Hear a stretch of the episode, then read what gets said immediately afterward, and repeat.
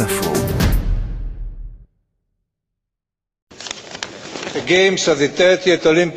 Singapour 2005, champions, artistes, grands patrons français ont fait le déplacement. Paris est au coude à coude avec Londres pour accueillir les Jeux de 2012.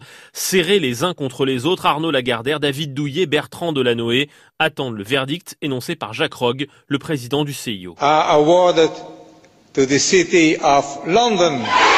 La France, trop sûre d'elle, est battue. Une débâcle doublée d'une humiliation en 2011, quand la candidature d'Annecy au JO d'hiver de 2018 ne recueille que sept petites voix. Virgile Caillé est le délégué général de l'Union Sport et Cycle. Entre les pays francophones, le Luxembourg, la Belgique, Monaco, qui doit pouvoir voter pour moi, on se retrouve seulement avec sept voix.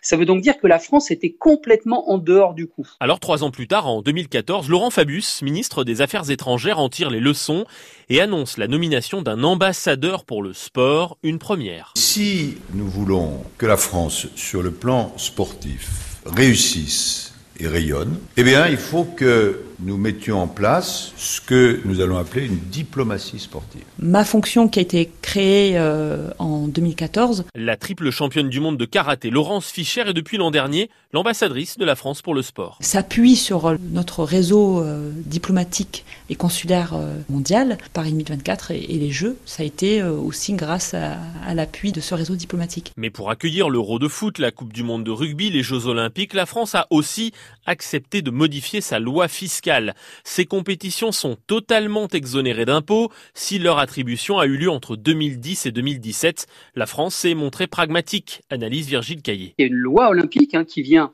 adapter pendant la durée des Jeux la loi française. C'est assez incroyable, mais c'est comme ça, et c'est comme ça pour tous les pays qui veulent candidater.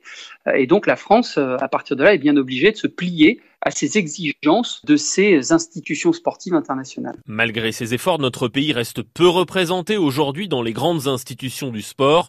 Depuis 40 ans, aucun Français ne siège à la commission exécutive du Comité international olympique.